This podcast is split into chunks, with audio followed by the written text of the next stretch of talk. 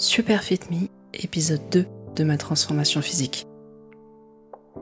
Super Fit Me, c'est le podcast qui vous emmène dans les coulisses d'une transformation physique à mes côtés au jour le jour.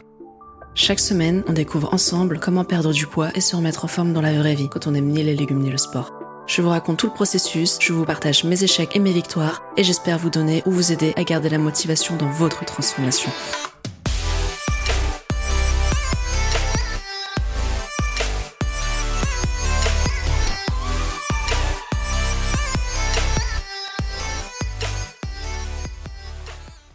Dans le premier épisode, je vous expliquais un peu qui j'étais, d'où je partais et pourquoi je me lançais dans cette transformation physique.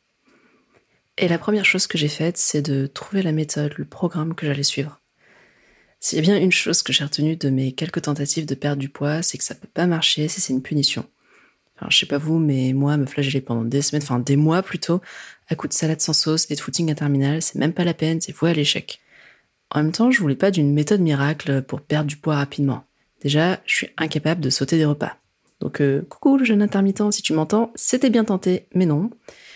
Les pilules et autres gels magiques euh, qui promettent de mincir en dormant, bon, j'avoue, euh, j'ai eu un regain de foi au Père Noël, mais si vous écoutez ce podcast, vous vous doutez bien que ma foi au Père Noël n'a pas porté ses fruits. Ensuite, les Summer Body Challenge, clairement, c'est infaisable à tous les niveaux. Déjà parce que ça se commence traditionnellement au printemps. Hein quand les beaux jours commencent à poindre le bout de leur nez, qu'on commence à se préoccuper du maillot qu'on va porter à la plage, l'été qui arrive. Problème, on passe pas de l'obésité à la taille de guêpe en une saison. Et puis, euh, c'est souvent un programme trouvé en ligne, donc par essence le même pour tout le monde, absolument pas adapté à sa condition physique ni à sa constitution. Et les plats tout préparés pour terminer, je citerai pas le nom, tout le monde les connaît. Ça, en soi, c'est vrai que ça peut faire perdre du poids c'est un budget, mais comme c'est plus la peine de s'acheter à manger et que ça fait gagner du temps, personnellement, je m'y retrouvais. Sauf qu'honnêtement, bah, c'est pas bon. C'est sain, équilibré, mais pas bon. Enfin, en tout cas, moi, j'ai pas aimé. Donc, euh, retour à la case départ et au craquage assuré au bout d'un laps de temps plus ou moins court. Et dans mon cas, plutôt plus court que moins, on va pas se mentir. Donc euh, oui, ça sent le vécu, j'ai testé un petit peu de tout ça, tout a plus ou moins marché, mais ça durait que deux semaines avant que j'abandonne, quoi. Non, cette fois, je voulais faire les choses différemment, pour pas reproduire les mêmes erreurs et surtout pour tenir sur la durée.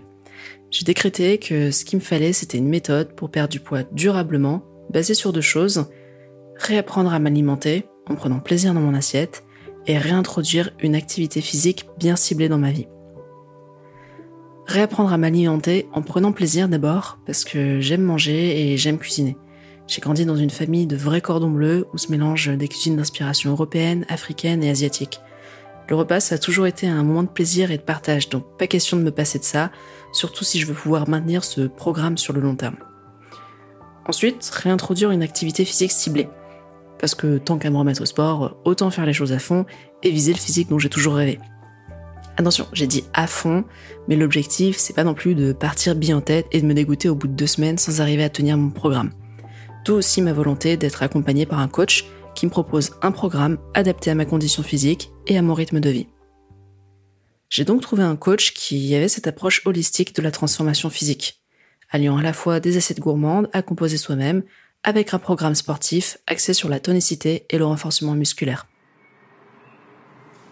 Ça fonctionne comment ton truc du coup euh, bah alors apparemment, il faut que je suive la formation nutrition pour commencer et ensuite je réponds au programme d'entraînement. Ok, et ça consiste en quoi la formation euh, bah attends, je suis en train de regarder. Euh, il y a plusieurs modules. J'ai l'impression que ça reprend un peu les bases du déficit calorique, tout ça, et que ça approfondit après sur le métabolisme, les macronutriments, les protéines. Oh bah, il n'y a plus qu'à. Et voilà, il n'y a plus qu'à.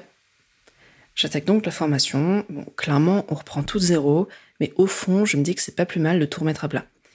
Et je dois dire que ça a déconstruit pas mal de mythes. Pour simplifier les choses, dans cet épisode et les suivants, je vais parler de calories, pour désigner les kilocalories comme euh, on le dit en général dans le langage courant.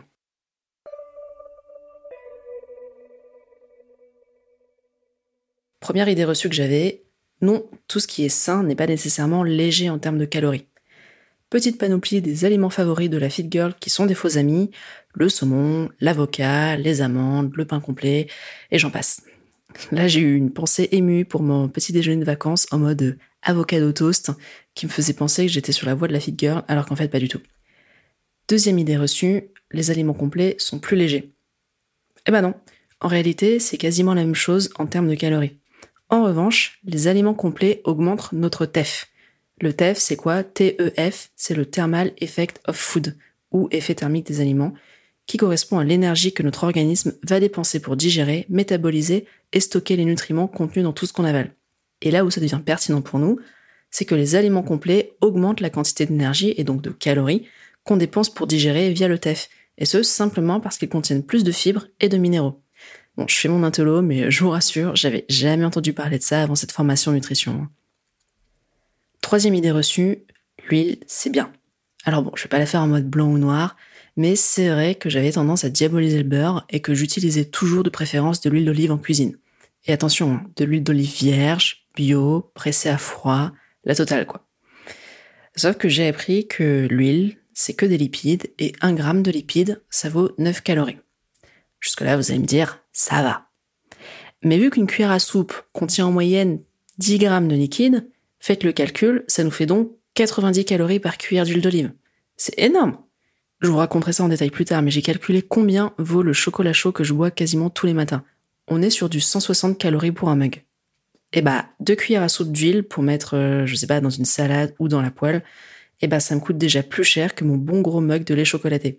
Et très honnêtement, je me suis jamais contenté de deux cuillères à soupe d'huile dans ma salade. Donc ça va très très vite.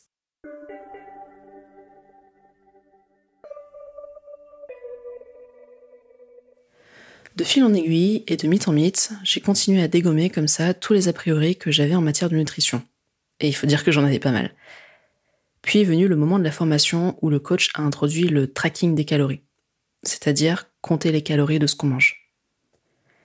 Et là, je me suis dit que ça allait être chiant. Et en vrai, j'ai aussi eu un peu peur. Oui, je sais, j'ai même pas encore vraiment commencé, que je commence déjà à me faire une montagne de tout. Mais ce qu'il faut savoir, c'est que j'ai eu des personnes anorexiques dans mon entourage. Alors quand on me dit, à partir de maintenant, tu comptes scrupuleusement les calories de tout ce que tu manges, forcément, ça réveille en moi des vieux souvenirs un peu angoissés de tout ce qu'il faudrait pas faire. Un peu en mode euh, à la simple vers l'anorexie. Vous voyez?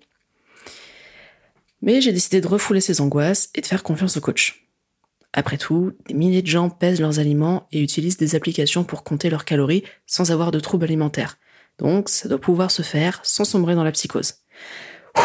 Respire un bon coup, Margot, tout va bien se passer. Me voilà donc en train de télécharger l'application MyFitnessPal pour suivre mes calories. Mais il faut savoir que de nombreuses autres existent, comme euh, LiveSum, Yazio, Fatigueret, et j'en passe. Je connais pas les autres, j'ai juste choisi celle-ci parce que c'est celle qui était recommandée par le coach et j'ai pas cherché plus loin. Et un peu comme euh, une gamine qui déballe son nouveau jouet à Noël, j'ai eu envie de tester, de voir comment ça fonctionnait concrètement, je me suis dit aussi que ça me permettrait de me rendre compte de ce que valent mes repas en termes de calories avant de commencer concrètement à reprendre mon alimentation en main. Spoiler, je me suis prise une grosse claque. C'est des gnocchis au poireau du coup que tu fais? Oui, je vais rajouter aussi euh, de la crème et, euh, des lardons. Ah, mais attends, parce que ça, je l'ai pas rentré dans Attends, du coup, tu m'as dit 400 grammes de gnocchi. Attends, tu vas me passer la boîte euh, pour que je scanne? 400 grammes, c'est pour deux? Ouais le 200. Et lui, pour faire revenir le poireau, ça met combien euh, Je sais pas, j'ai mis deux cuillères à soupe. Ah, mais attends, parce qu'il n'a pas compté qu'il met dans la cuillère à soupe.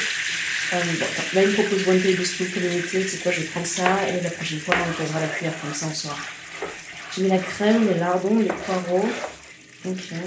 Ça me fait un total à 841 calories.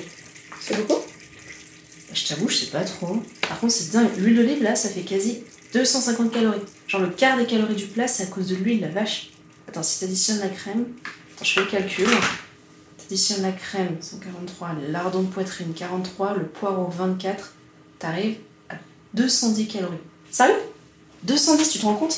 Là, là, tes deux cuillères d'huile d'olive, elles nous coûtent plus cher que les lardons, la crème et les poireaux réunis. C'est ouf Et ouais, c'est ouf. Et encore, à ce moment-là, je savais même pas quel allait être l'objectif calorique quotidien auquel j'allais m'astreindre. Mais sinon, j'aurais sans doute trouvé ça encore plus ouf. En tout cas, ce petit test m'aura montré que le chemin à parcourir est long et que je pars de très loin. La bonne nouvelle, c'est que cette fois, j'ai les bonnes armes pour affronter tout ça. Alors j'y vais. Merci beaucoup d'avoir écouté cet épisode de Super Fit Me.